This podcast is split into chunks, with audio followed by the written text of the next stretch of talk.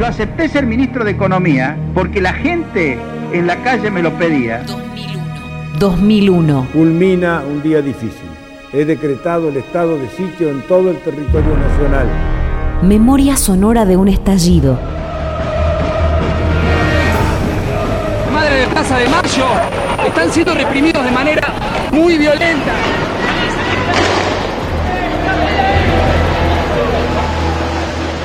El gobierno de Fernando de la Rúa tocaba su fin, en enorme proporción autoinfligido.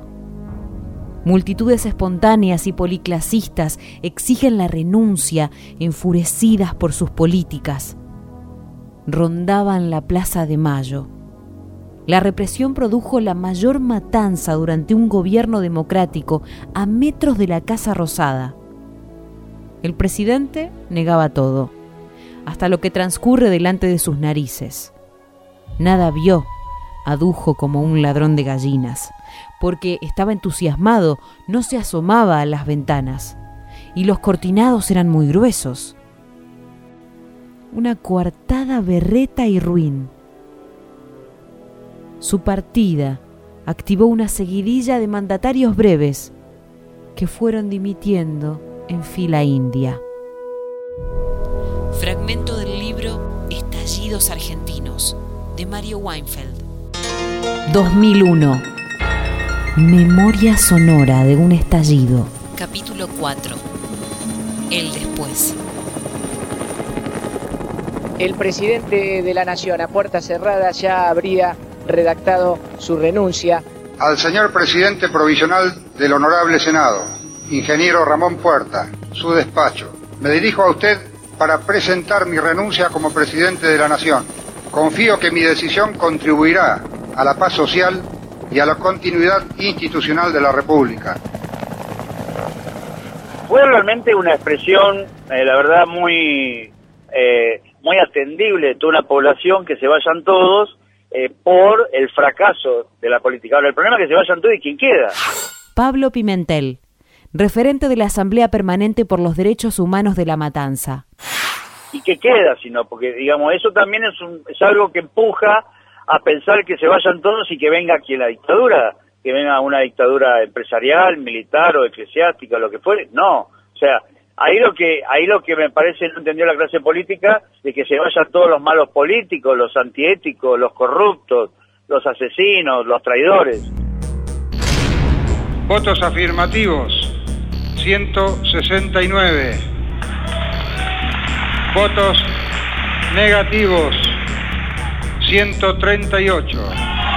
Conforme el resultado de la votación, queda proclamado presidente de la Nación Argentina el doctor Don Adolfo Rodríguez Sá. Significó inclusive un, un, un, antes y un después, ¿no? Un antes y un después, porque después tuvo también en ese momento de crisis política, cambio de gobierno que duraban eh, siete días, ocho días, había cambio de presidente. Juan Carlos Alderete, dirigente político y social. Y bueno, creo que eso también ha hecho de que el Congreso Nacional este, también ante eh, ante el apriete del Fondo Monetario Internacional, mire qué casualidad, ¿no? Eh, hoy también de nuevo el Fondo Monetario Internacional, sabiendo las políticas que dictan en el mundo para someter a los pueblos y demás, el Congreso Nacional ha, este, ha aprobado este, entrar en default. Y entrar en default significó para nuestro país de que nuestro país se pudiera salir del fondo del mar como se encontraba en ese momento, ¿no? Porque fue durante tres años, no se pagó mora, intereses, no se pagó nada. Después de cinco años, el gobierno de Néstor Kirchner eh, fue el que pagó 10 mil millones de dólares, pero en ese periodo de cinco años eh, la deuda externa y la deuda pública no creció, ¿no? Esta consigna que se vayan todos tenía que ver con eh, la percepción de que esa clase política no representaba los intereses del conjunto de la población argentina, ¿sí? Por eso decía que estaba muy conectada a la traición del mandato electoral. Daniel Feierstein doctor en ciencias sociales. Paradójicamente, esa, esa rebelión, esa reacción va a dar lugar a la estructura política contemporánea, porque de alguna manera podríamos decir que tanto el kirchnerismo como el macrismo son hijos del 2001. ¿sí? Esto son dos movimientos que van a surgir a partir de la crisis del 2001 eh, pero que paradójicamente van a conducir luego de muchas idas y vueltas, por eso digo, y tomando en cuenta que particularmente el gobierno de Néstor Kirchner implicó una recomposición de la relación con la política, después de 20 años van a conducir a un punto bastante similar. Así que lo que vemos hoy es que nuevamente aparece un quiebre muy fuerte entre eh, los representantes políticos y las necesidades sociales, ¿no? Y que me parece que esto es lo que de pronto se vio en la última elección, donde otra vez tuvimos un nivel de participación electoral eh, que podría decir que está en los niveles de, de, aquella elección del 2001, un nivel, un nivel muy bajo de participación electoral y que da cuenta de, de esta de que reaparece esta separación entre el representante político y el conjunto de la sociedad. El representante político, hablando en términos globales, ¿no? Porque cuando cae la participación electoral, eso implica que hay fracciones importantes de la sociedad que no encuentran representación en ninguno de los movimientos políticos existentes, ¿no? Y me parece que esto es lo que eh, hace más grave la situación porque eso se termina canalizando de formas mucho más este, complejas, ¿no? Cuando este, no encuentra cauce en las propuestas políticas existentes. Procedo en este acto a entregarle al señor Edecán mi renuncia inclinable a la presidencia de la Nación Argentina dirigida a la Asamblea Legislativa. Yo, Eduardo Alberto Dualde, juro por Dios, nuestro Señor, y estos santos evangelios, desempeñar con lealtad y patriotismo el cargo de la nación. Desde el punto de vista de la comparación, yo creo que hoy vivimos una situación económica muy grave, muy delicada, con niveles de pobreza que superan los que había en aquel momento. Eduardo Lucita, integrante de Economistas de Izquierda. Este, la pobreza expandió después en el cuando la, la macro devaluación, el abandono de la convertibilidad, ahí estalla la pobreza, ¿no? Pero hasta ese momento era, era pobreza, pero no era lo que conocemos ahora. Eh, tampoco los salarios habían caído tanto como han caído ahora, ¿no? O sea, la crisis ahora tiene algunos elementos de profundidad. De todas maneras, el sistema financiero, a pesar de la corrida que hay contra el dólar, está mucho más sólido. Los bancos no están al borde de la quiebra como en ese momento, este, no hay problemas en retirar los depósitos ni nada por el estilo, ¿no? La situación es muy distinta desde, desde el punto de vista económico, desde el punto de vista social, hay algo que favoreció la explosión extraordinaria de aquellos años, es la falta de organización social. No, no, no había la organización social de los movimientos desocupados, etcétera, etcétera, que hay en este momento. Tampoco había la actitud del Estado de programas de todo tipo. ¿no es cierto? Este, vos fijate que en aquel momento hubo montones de saqueos y rodeábamos, acompañábamos los movimientos desocupados a rodear los supermercados para pedir comida. Hoy no hay eso. Es cierto que las asambleas populares tuvieron una determinada vida y después se fueron diluyendo. Este, las empresas recuperadas fueron un avance extraordinario de resistencia, pero una vez pasado el momento de la resistencia, cuando las empresas recuperadas se afianzan, logran rearmar el proceso productivo, logran rearmar la cadena de proveedores y la cadena de clientes, este, se convierten en una cooperativa más y se vuelcan más hacia adentro que hacia afuera, ¿no? Y las organizaciones desocupadas, bueno, se han organizado, este, salen a pelear permanentemente, pero hay muchos planes de asistencialismo, entonces la situación es realmente muy distinta. Ahora, en términos políticos me parece que es muy importante, porque lo que muestra el 2001 es eh, el viejo acerto aquel que no sé quién lo dijo, pero que la política no soporta el vacío.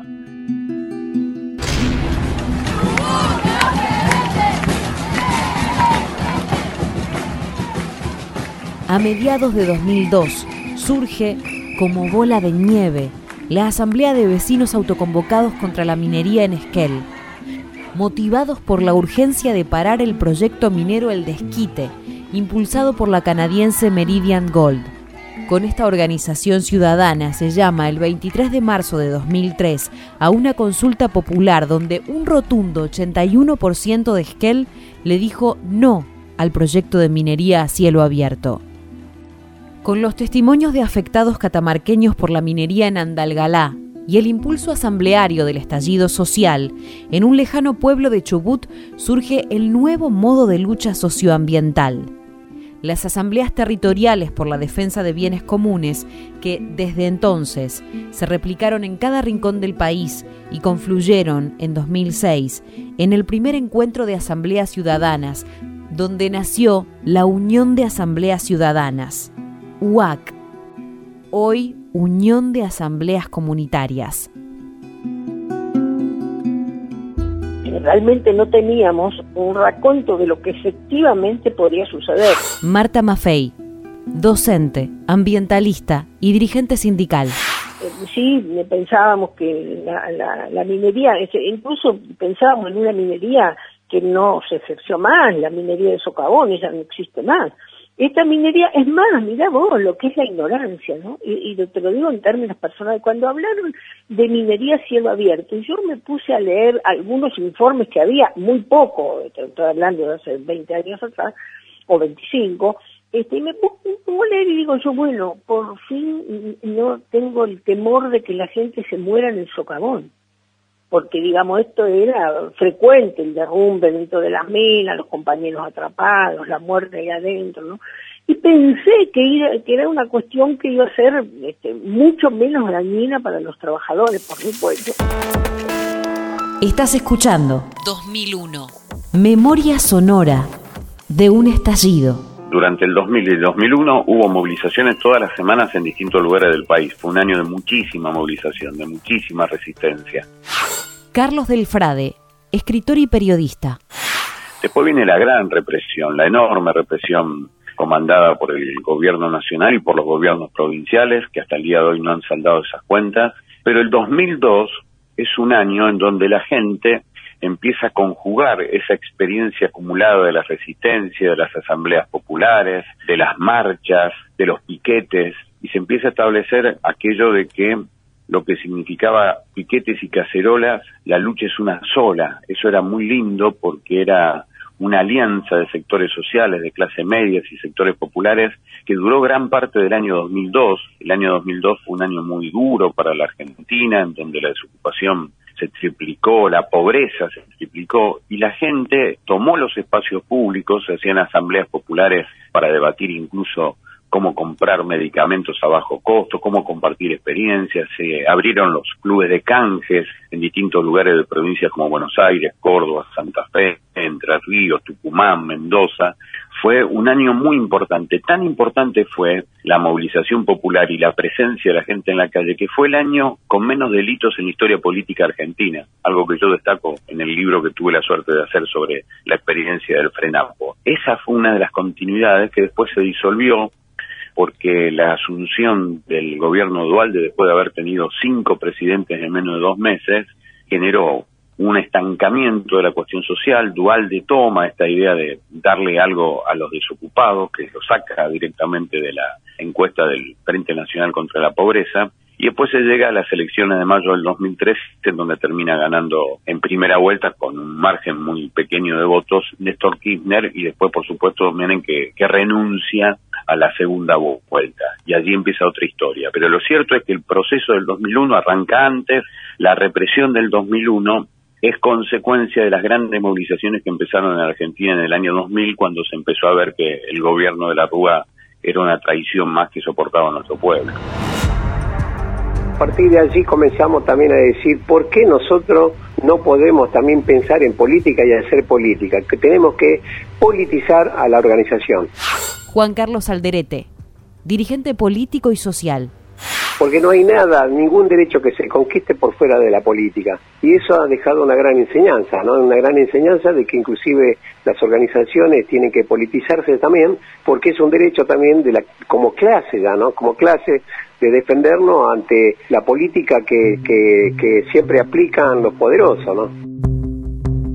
Habían dos características que se dieron post 19 y 20 que tenía que ver una con políticas migratorias, que era limpiar a la ciudad de una cantidad de, de, de migración. Carmen Cirano, dirigente del Movimiento Territorial Liberación. Y por otro lado, digamos, la expulsión de un sector de la sociedad de la cava. Y a la par del nacimiento de la constitución de la ciudad, nace una ley, se puede aprobar una ley que es la ley 341, en su contenido nos habla de la autogestión, que empieza ya a generar un, debate de mayor consistencia, eh, que nos habla de romper con lo establecido en la propiedad privada y nos plantea una propiedad colectiva, que nos plantea en la autogestión la generación de puestos genuinos de laburo y que nos plantea una solución real no solo para los sectores más desposeídos, sino que además para sectores de docencia y de la salud que no pueden, por una realidad laboral, poder, eh, eh, digamos, este, tener, tener, poder tener acceso, digamos, a una, a un hábitat, a un hábitat eh, complementario. Y continúa el...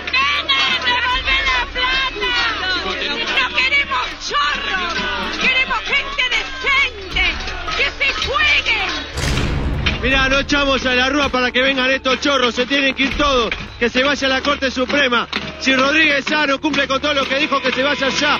No le creemos nada, es un chorro. Lo que recuerdo eh, y quiero, quiero siempre empezar recordando cómo fueron las horas antes, las horas de, plena eh, alegría, de pleno diálogo con Maxi.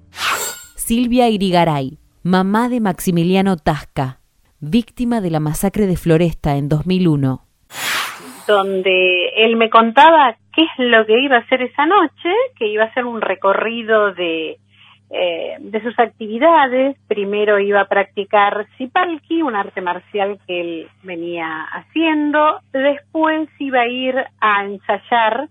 Él tocaba percusión en una murga de Floresta llamada Los Pecosos de Floresta.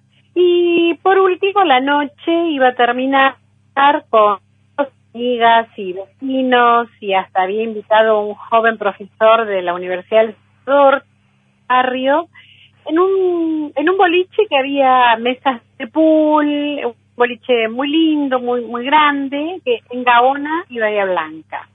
Enfrente una estación de servicio donde algunos de los chicos de eh, decidieron ir a comprar cigarrillos eh, al kiosco. Maxi vio en un televisor imágenes de unas noticias y le dijo a sus amigos, yo me quedo acá, me voy a sentar porque quiero ver eso.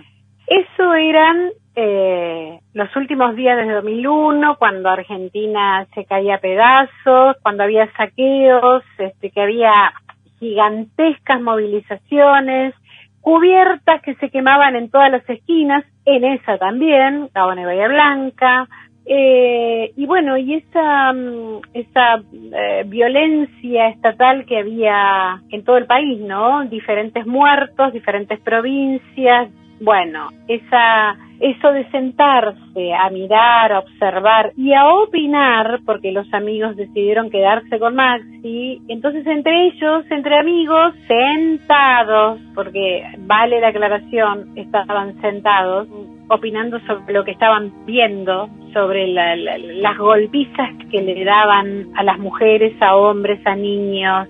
Lo que venía, todo venía bien para pegar. Bueno, esa misma violencia llegó a Floresta. Eh, un policía, escuchando el comentario que Maxi hacía hacia esas noticias, bueno, no le gustó, sacó el arma y decidió matar. O sea, matar ese diálogo que había entre amigos, esas opiniones, y descargó sus balas en los jóvenes. Veinte años después de la crisis política, económica y social, aquellas jornadas del 19 y 20 de diciembre quedaron en la memoria del pueblo. A 20 años saber que las causas de, que originaron esa crisis no han desaparecido, ¿no? También todo lo contrario. Celeste Leprati, integrante de la Asamblea del 19 y 20, Rosario. Estaba el, basta grandote, el hastío, el que se vayan todos, Este, y, bueno, claramente el fortalecimiento, no la aparición creo, porque parece que son formas que, que se fueron, se quieren recreando, pero bueno, sí ahí el, fortalecimiento de, desde abajo, ¿no? De la organización de muchísima gente, de desocupados, desocupadas, este, bueno, a través de la, forma asamblearia, ¿no? Eh, fueron, pensar en muchísimos espacios de de, trabajadores, que se da también la posibilidad de, pensarse desde otro lugar, las fábricas recuperadas, las empresas recuperadas, eh, donde la, la discusión, la palabra creo que pasaba por otro lado. Creo que hay un sector de la, de la población que no, que no aprendió nada. Hay un sector que fue un antes y un después del 2001, sin ninguna duda. María Arena, esposa de Gastón Riva, una de las víctimas de la represión policial del 20 de diciembre. Creo que para la historia fue un antes y un después, eh, pero bueno, claramente hay un hay una parte de, de, quienes estuvimos tan convulsionados en esos días que no que no, no, han aprendido nada, no las siempre los eh, me parece que el termómetro un poco son son las las elecciones, los bocas de los los este los resultados de, la, de las elecciones, eh, cuando se ve, qué sé yo, algunos candidatos que, que han terminado, no sé, presidente o, o algún que otro candidato que ya será jurado como diputado, ¿no? Eh, de extrema derecha, cuando en esos días era que se vayan todos, y no solamente no se fueron todos, sino que algunos se reciclaron y están ocupando siempre, están siempre rasguñando algún algún pequeño cargo o, o, alguna banca, digamos. Pero bueno, el lado positivo, por supuesto, es eh, que sí hay mucha gente que ha, que ha podido eh, aprender mucho a partir de, esta de esta situación, sea y, que sobre todo eh, todos los años de, de grandes derrotas que habíamos tenido en la calle, creo que ese día fue el, gran triunfo, ¿no? Del, pueblo luchador. Gastón Ría. Presente. Diego Lamania. Presente. Alberto Márquez. Presente. Carlos Almirón. Presente. Gustavo Benedetto. Presente. Ahora. Y siempre. Ahora. Y siempre. el resultado de, esas jornadas de diciembre de 2001 en, en lo que es el, campo popular argentino lo pudimos mensurar muy fuertemente el año pasado. María del Carmen Verdú, referenta de la Coordinadora contra la Represión Policial e Institucional, Correpi.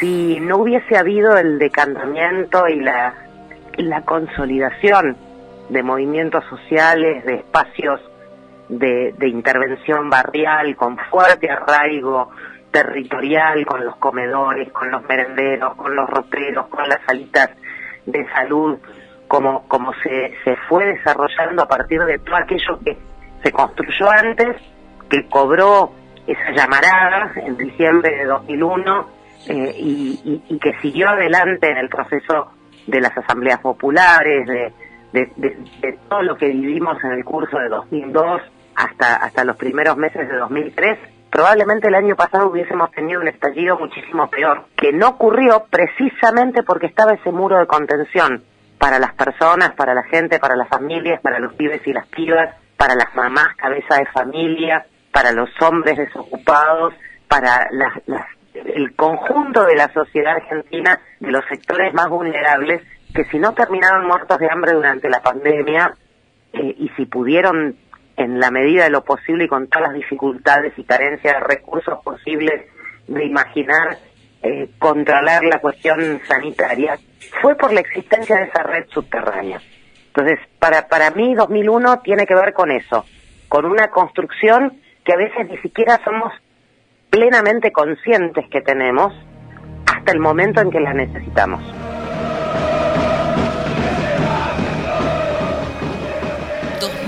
2001. Memoria sonora de un estallido. Una producción de Radio Sur y La Retaguardia. Entrevistas. Miriam Diordian, Fernando Tevele, Julián Bouvier, Pedro Ramírez Otero, Nicolás Rosales, Pedro Tato y Fernando Toco. Guión, Camila Cataño. Locución, Carolina Yaruzzi. Edición, Mariano Randazo y Matías Basualdo. 2001. Memoria sonora de un estallido